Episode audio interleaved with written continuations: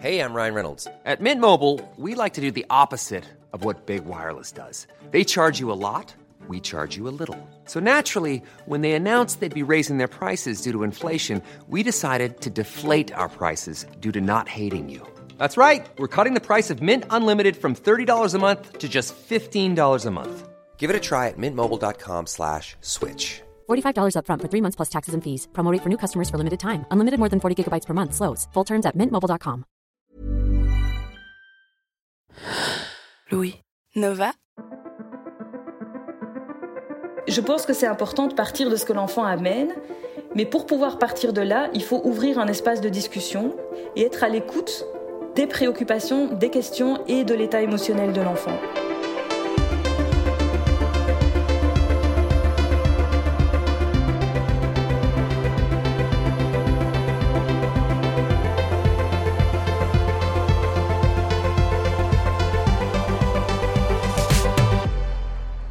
Cette année de crise sanitaire a reconfiguré notre quotidien et notamment transformé le fonctionnement des familles. En décembre 2020, un sondage Harris Interactive pour le secrétariat d'État chargé de l'enfance et des familles notait qu'une large majorité de parents passaient désormais plus de temps avec leurs enfants, mais plus de 30% d'entre eux déclaraient que ces moments de partage étaient de moins bonne qualité et que les sollicitations étaient plus fortes que d'habitude, le besoin de calmer les inquiétudes plus pressant. Je me suis dit que c'était l'occasion de se demander comment on se parle au sein d'un foyer, comment faire parler les enfants et comment les écouter. J'ai échangé avec Isabelle Roskam, docteur en sciences psychologiques, professeure en psychologie du développement à l'université de Louvain en Belgique et spécialiste du développement de l'enfant. Je suis Charlotte Pudlowski. Bienvenue dans Fracas. Selon les périodes de l'histoire, l'enfant il est considéré comme une quantité négligeable. On le représente euh, à, sur les, tableaux euh, comme à la hauteur des animaux, euh, sur, sur à la hauteur de la terre en fait. Hein. Donc c'est pas quelqu'un qui participe à la vie. C'est pas quelqu'un qui a quelque chose d'intéressant à dire. Et à certaines périodes de l'histoire aussi, il est vu comme un être du malin qu'il faut rééduquer. Et donc on tape allègrement dessus s'il y a de la maltraitance. C'est le règne du pater familias qui fait ce qu'il veut en fait avec ses enfants chez lui. Il n'y a pas de regard de la société sur le bien-être des enfants. Tout ce qui est notre conception moderne, que c'est un enfant qu'un enfant a besoin de sécurité, qu'un enfant a besoin qu'on optimise son développement et blablabla. Tout ça, c'est des choses très modernes en fait. Et, et, les choses, elles ont fondamentalement changé au cours du XXe siècle. Et alors, il y a quelque chose qui change euh, dans les années 80 spécifiquement? C'est à partir de là qu'on commence à s'intéresser à la parole des enfants? Certainement, il y a un tournant dans les années 80 avec la Déclaration universelle des droits de l'enfant. En fait, au début du XXe siècle, l'enfant, on commence à s'y intéresser parce qu'il est vu comme le futur de la nation. Donc c'est pas l'idée que tout à coup on se dit ah ils sont trop mignons, on va les aimer plus, on va les protéger plus. En fait, il y a le contexte des guerres mondiales, mais le contexte aussi de l'industrialisation au XIXe siècle avec euh, les populations pauvres en fait qui commencent avec euh, avec la délinquance etc à faire régner sur la société une forme d'insécurité. Et donc on veut en fait sauvegarder les enfants pour protéger la nation des dangers qui la guettent. Et donc à certaines époques les philanthropes disent il faut empêcher que ces enfants tournent dans la misère comme leurs parents parce qu'alors euh, ils se mettent à boire à mendier et ça c'est pas bon pour la société. Et puis un peu plus tard avec le contexte de la première guerre mondiale en fait le but du jeu c'est de les tenir en vie. Et donc la préoccupation c'est la survie.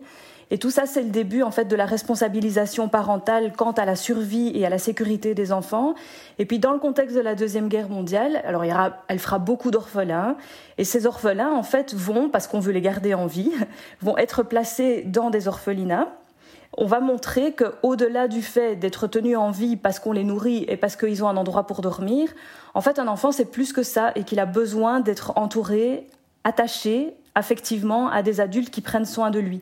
Et ça, c'est tout le début des théories sur l'attachement. Et à partir de là, c'est plus seulement lui donner des contextes de survie, mais c'est lui donner aussi une sécurité affective. Et ceux qui, vont être, ceux qui vont être en première ligne, ce sont évidemment les parents, ça, ça va changer fondamentalement le regard évidemment qu'on porte sur l'enfant et il n'est plus celui qui n'a pas le droit à la parole ou qui n'a rien à dire évidemment. Donc ça, ça a fondamentalement changé. Oui. Et donc au contraire, il est plus celui qui a le droit euh, de, de, rien dire ou qui n'a pas accès euh, à la parole. Et la responsabilité des parents, c'est de faire parler aussi leurs enfants et de les écouter maintenant? Exactement. Donc si on va lire cette déclaration, dans la déclaration, il y a trois acteurs. Hein. Donc il y a l'enfant avec tous ses droits, et puis il y a les parents avec tous leurs devoirs. Et donc les parents deviennent des espèces de de tuteurs de résilience, d'accompagnateurs de vie, mais plus ceux qui imposent par la discipline, etc. Et donc forcément, ça change le rapport démocratique dans les familles, parce que nécessairement, ça installe un dialogue. Comment ils le vivent de, des enquêtes que vous avez euh, menées, des témoignages que vous avez récoltés euh, dans, dans vos travaux? Comment ils le vivent, euh, les, les parents, de donner cet accès-là aux à la parole euh, des enfants. Et je pense à un exemple qu'il y a dans, dans votre livre où à un moment donné, euh, vous, votre co-autrice, dit que son enfant est très en colère, qu'elle décide de prendre en considération euh, cette, cette colère-là. Et la grand-mère, votre grand-mère ou celle de la co-autrice qui est là, dit ah bah de mon temps ça se serait pas passé comme ça. Et finalement, la mère semble assez seule dans son désir de prise en compte de la parole de l'enfant. Alors, je pense que les parents aujourd'hui parce qu'ils ont vécu en fait cette transition et que ça s'est ancré dans nos valeurs. Aujourd'hui, c'est devenu presque un truisme. Un truisme, c'est quelque chose qu'on n'est plus capable de remettre en question. Et donc, pour beaucoup de parents, c'est évident qu'il faut écouter l'enfant, qu'on peut pas euh, lui imposer des choses, etc. Mais ce faisant, dès que quelque chose en fait devient un truisme et une évidence, on n'a plus la capacité de prendre du recul. Et donc, les parents parfois ne se rendent pas compte qu'avec ce, ce mécanisme-là, ben, parfois, ils creusent leur propre tombe parce que ça devient en fait de la négociation permanente avec des enfants, par exemple, qui ont un tempérament un peu difficile. Hein. J'ai beaucoup travaillé sur les enfants qui ont des troubles du comportement.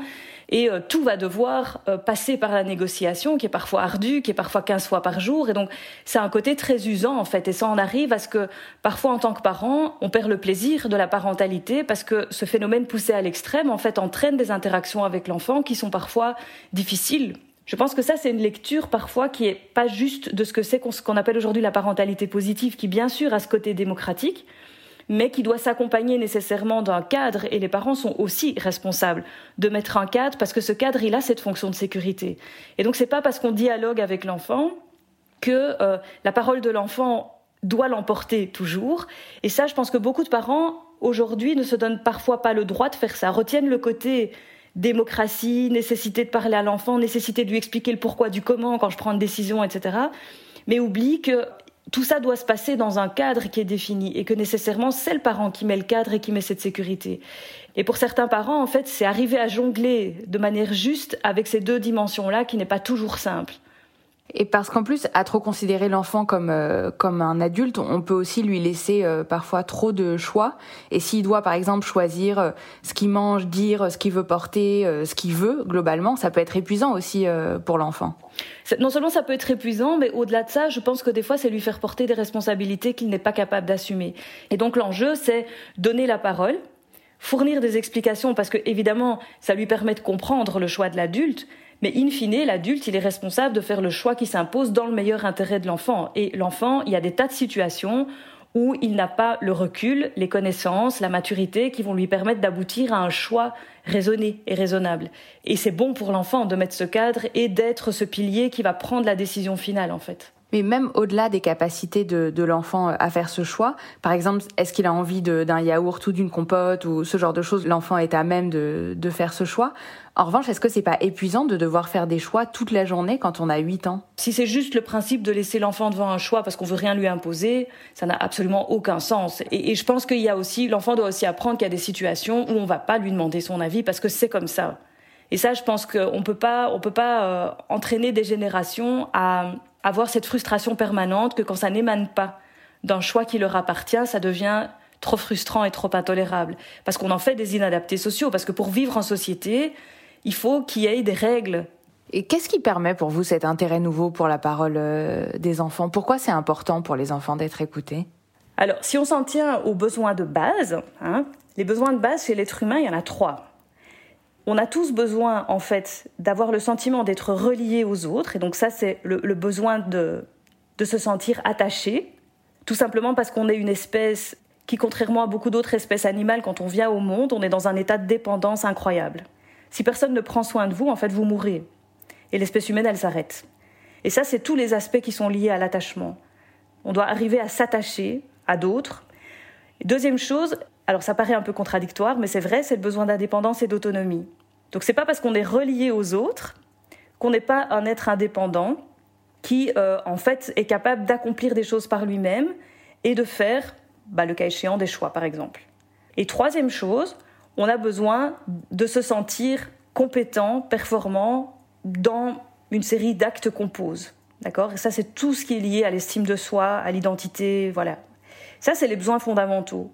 Et pour combler ces besoins, eh bien, les, les, euh, les parents, en fait, n'ont pas qu'une seule façon d'y arriver. Parce que vous voyez, c'est des besoins qui sont à la fois complexes, mais ce sont des besoins assez basiques, en fait. Quand vous n'êtes pas capable d'être un être doué d'indépendance parce que euh, personne ne vous donne cette parole, parce que vous n'avez pas la possibilité de faire des choix pour votre propre vie, de tracer votre route, parce que vous n'en avez pas les opportunités ou pas les capacités, alors pathologie. Et si vous, n'avez pas d'estime de vous-même, que vous n'arrivez pas à développer un sentiment d'identité propre, ou vous vous sentez compétent dans certains secteurs de votre vie, alors pathologie. La façon dont les, parents en arrivent à pouvoir combler ces besoins est très variable. Alors, il y a évidemment la base qui est arriver à donner accès au langage chez l'enfant. Dans certaines familles, savoir parler, c'est une fois que l'enfant sait se faire comprendre, voyez. Dans d'autres familles, savoir parler, c'est faire des phrases complètes, être capable d'argumenter, etc. voyez. Et c'est pas du tout le même but de socialisation. Et ça, on voit bien, par exemple, qu'en fonction des niveaux socio-économiques des familles, les gens n'ont pas la même représentation de ce que c'est savoir parler. Et donc, la stimulation qu'on va donner à l'enfant, la, façon dont on va lui donner cette parole, elle peut être très très différente d'une famille euh, à l'autre en fonction de comment est-ce qu'on se représente le point d'arrivée. Et dans les différentes euh, familles, la manière dont les parents se parlent entre eux, ça compte aussi dans la formation de, l'enfant. Comment ça les influence? Alors, ben donc c'est ce qu'on appelle, il y a les pratiques formelles et les pratiques informelles. Donc, quand je vais apprendre à, parler à mon enfant, les pratiques formelles, c'est tout ce que je vais faire avec vraiment l'intention de lui apprendre à parler. Donc, par exemple, je vais me dire, ah bah, tous les soirs, je lui raconte deux histoires. Ou systématiquement, quand il revient de l'école, je prends dix minutes pour lui demander de raconter sa journée. Et je vais le corriger quand il fait des fautes. Tout ça, c'est les pratiques formelles. Après, on apprend le langage aussi avec des pratiques informelles, et notamment le fait d'entendre les autres parler. Et quand l'enfant est dans un bain de langage, en famille, etc., bah, il apprend des tas de choses hein, de façon incidente. Et il apprend non seulement, par exemple, un bagage de vocabulaire, mais il va aussi apprendre tous les prérequis de la communication. Par exemple, si vous avez autour de vous des adultes qui se coupent tout le temps la parole parce qu'ils ne respectent pas les tours de parole, parce qu'ils s'engueulent, parce que je sais pas quoi, ben en fait, vous allez être tronqué dans vos apprentissages des prérequis à la communication. Parce que le langage, c'est pas seulement ce qu'on dit, mais c'est aussi la façon de dire, le ton de voix, le, respect des tours de parole avec autrui, la longueur des énoncés, euh, le fait de, bien répondre à ce qu'on est en train de vous demander et pas de faire des divagations, de s'intéresser à ce que l'autre a dans la tête. Donc ça, c'est tout ce qu'on appelle la socialisation du langage. Par exemple, quand les enfants sont petits, euh, vous, allez, je sais pas, vous allez chercher à l'école et puis dans la voiture, il y en a un qui vous dit, euh, tu sais, elle était verte. Parce que lui part du principe qu'il sait qu'il parle de la petite voiture qu'il a trouvée sur la table et parce que lui sait ça, il pense que vous le savez aussi. Et donc les enfants jeunes sont incapables de se mettre dans la tête d'autrui et de, faire l'exercice qui est de se dire quel est l'état des connaissances de la personne que j'ai en face de moi. Ben, les jeunes enfants n'ont pas le langage socialisé. D'ailleurs, quand vous les entendez discuter entre eux, c'est des dialogues de sourds. Et donc tout ça, c'est des apprentissages qu'on fait de façon informelle parce qu'on observe les autres. Et donc oui, bien sûr, la façon dont le père, la mère se parlent, dont les frères et sœurs se parlent, la façon dont on dialogue en famille, est-ce qu'on utilise du langage émotionnel ou est-ce que quand on se parle, c'est pour des faits concrets? Voilà, tout ça, ça va influencer la manière dont l'enfant après est capable de prendre la parole et se donne le droit de prendre la parole. Et alors, comment les parents peuvent euh, aider les, enfants qui parlent moins ou qui ou dont on a le sentiment tout à coup qu'ils ont des difficultés euh, à s'exprimer? Comment est-ce qu'on peut développer leur euh, leur capacité à parler aux adultes et, à dire ce qu'il y a? Alors, ben, il y a plein de choses qu'on peut faire. Je pense que d'abord, il faut arriver à pouvoir se poser bah, faire des hypothèses déjà sur d'où ça peut venir, parce qu'évidemment, selon les hypothèses qu'on a en tête, je pense qu'on va pas forcément choisir les mêmes choses. Mais imaginons par exemple que on a l'impression que c'est quelque chose qui vient de l'école. Parce que voilà, parce que vous faites le bilan et qu'en fait à la maison, voilà, rien n'a changé, il euh, n'y a pas de conflit entre les parents, il n'y a pas de changement particulier, voilà. Donc vous vous dites ça doit venir d'ailleurs et vous avez l'impression bah, que l'enfant demande moins ce qu'on invite ses petits copains ou est moins invité, enfin je sais pas, voilà, vous avez l'impression que ça vient de l'école. Alors chacun, je, je pense qu'il faut se faire confiance d'abord en tant que parent et qu'en général on connaît bien nos enfants. Alors la question c'est toujours de se dire est-ce qu'il faut poser la question de façon frontale? Comment est-ce que je vais l'aborder? Parce que voilà, une, chose certainement qu'on peut faire, c'est entamer le dialogue avec l'enfant. Mais il y a des enfants, on sait bien que si on les prend de cette manière-là, ils vont dire non, tout va bien, ils vont nier, enfin voilà. Donc à ce moment-là, qu'est-ce qu'on peut faire? Alors une chose qu'on peut faire, c'est par exemple utiliser un médiateur. Et les livres, par exemple, c'est un super médiateur. Donc si on a un enfant euh, plus ou moins, on va dire, en bas âge, hein, jusque vers 7-8 ans, on peut certainement utiliser un livre comme un média. Par exemple, chez des enfants qui font beaucoup de crises de colère, plutôt que d'exprimer ce qui va pas, euh, il y a plein de livres, euh, je ne sais pas si vous connaissez Grosse colère par exemple, euh, voilà, il y a plein de livres qu'on peut raconter l'air de rien, pas dans un moment où l'enfant est en colère, hein, je veux dire un jour comme ça, vous le sortez avant de faire dodo, et puis vous racontez l'histoire et vous dites, hmm, mais moi j'ai l'impression que toi des fois tu fais comme Robert. J'ai déjà vu qu'il y avait une petite boule comme ça qui grandissait dans ton ventre. Et vous ouvrez le dialogue, non pas sur frontalement quelque chose qui vient de se passer au moment où l'enfant a fait une crise de colère, mais à travers un média qui est le livre, et en faisant des parallèles qui sont pas trop menaçants. Et vous, vous ouvrez en fait la possibilité d'une parole. Ça, ça peut être quelque chose. Chez d'autres enfants, ça va passer par des représentations symboliques. Le dessin, par exemple, j'en sais rien. Hein. voilà. Chez d'autres enfants, ça peut passer par d'autres types de médias comme le jeu symbolique.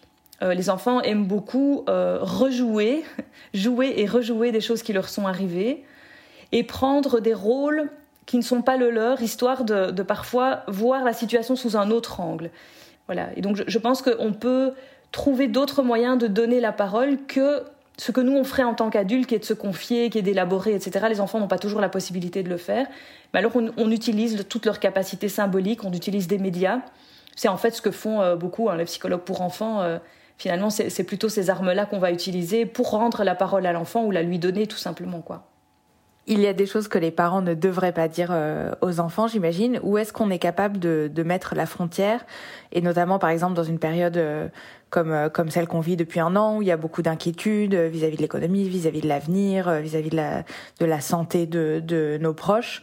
Qu'est-ce que les parents, dans ce dialogue avec les enfants, devraient ou devraient laisser passer en termes d'information et d'inquiétude D'abord, il faut euh, tenir compte du profil de l'enfant. Voilà. Si on a un enfant hyper anxieux, on va certainement pas lui dire les mêmes choses que si on a un enfant qui est capable de prendre du recul, qui est déjà très mûr, etc. Donc ça, je pense que c'est une chose, c'est d'abord de tenir compte de l'enfant qu'on a devant soi. Deuxième chose que je dirais, c'est que euh, il faut certainement éviter de projeter sur l'enfant des angoisses qui sont les nôtres et des questions qui sont les nôtres. Et donc parfois ne pas aller trop au devant de questions que l'enfant aurait. Alors moi, je pense qu'un conseil, c'est répondre aux questions des enfants de manière honnête, mais ne pas trop aller au-devant de questions qu'ils n'ont pas. Par exemple, euh, je pense que cette crise euh, du Covid, elle amène beaucoup d'adultes à avoir vraiment du questionnement existentiel. Mais il ne faut pas projeter ça sur les enfants parce que les enfants à n'importe quel âge sont pas capables d'avoir du raisonnement existentiel. Donc typiquement les enfants jusqu'à ce qu'ils soient adolescents, ils n'ont pas ce type de raisonnement existentiel. Et donc, euh, si on commence à projeter ça sur eux, ça veut dire qu'on va leur donner des informations, du matériel à penser avec lequel ils ne savent que faire, parce qu'ils ne peuvent pas élaborer dessus. Et ça, je pense que ça peut être très anxiogène. Vous dites euh, au tout début de votre livre, Le Burnout parental, qu'être une bonne mère, c'est mettre des mots sur les émotions. Alors c'est un bon résumé, je trouve, parce que euh, finalement, ce qui fait qu'on va être heureux dans sa parentalité et que l'enfant va, va se sentir accueilli dans ce qu'il vit, c'est en fait la connexion émotionnelle qu'on est capable d'avoir avec nos enfants. Plus que ce qu'ils vont avoir dans leur assiette ou plus que, euh, que finalement la quantité de temps que vous avez euh, à passer avec eux. Je pense que ce qui est important, c'est d'avoir des moments de qualité. Et un moment de qualité avec quelqu'un, c'est euh, avoir cette de partager des émotions communes. Et donc, que ce soit des émotions positives ou négatives d'ailleurs, hein, euh, mais se connecter émotionnellement. Et donc quand je dis en fait ouvrir un espace de dialogue, quand vous dites à l'enfant comment tu te sens avec, vous ouvrez un espace de dialogue émotionnel. C'est pas juste à quelle heure tu rentres de l'école. Et quand on passe des moments où on est connecté émotionnellement, ce sont des moments où on se sent en communion avec l'autre parce qu'on a des émotions qui sont partagées. De même, si vous, faites par exemple une activité avec l'enfant, il vaut mieux en faire une que dix, mais que ça soit un temps de qualité. Et un temps de qualité, c'est quand je fais une, une activité avec mon enfant où on prend tous les deux notre pied. Euh, parce qu'on est content tous les deux de faire l'activité, pas un truc ou que je fais parce que je pense que c'est bien dans le, développement de l'enfant. Donc je me fais chier à faire des jeux de société, mais j'aime pas ça. Voilà, je le fais trois fois par semaine consciencieusement pour avoir l'impression que je suis une bonne mère, parce que je sais que c'est bon pour ses neurones, mais je déteste les jeux de société. C'est pas un temps de qualité.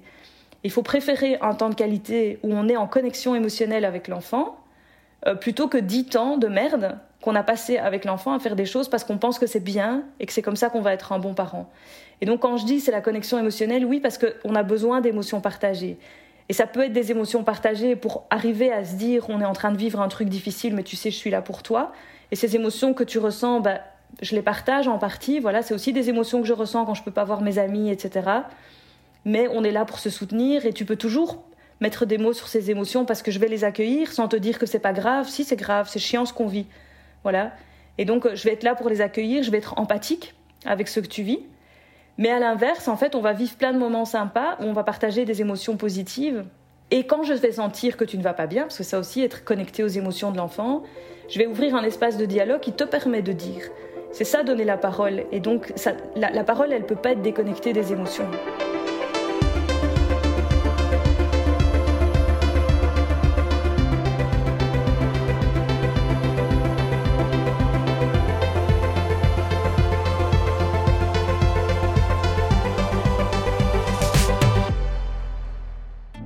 Cet épisode de Fracas a été monté par Julia Courtois, réalisé et mixé par Malo Williams. La musique a été composée par Valentin Fayot.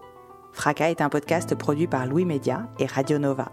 Et si ce podcast vous plaît, je vous invite à aller commenter sur Apple Podcast, à en parler autour de vous, dans la vraie vie ou sur vos réseaux sociaux, et à découvrir nos autres podcasts, notamment Passage, notre podcast d'histoire vraie. Et si vous voulez soutenir Louis et nos projets, vous pouvez vous abonner au Club Louis, louismedia.com slash club. À très vite.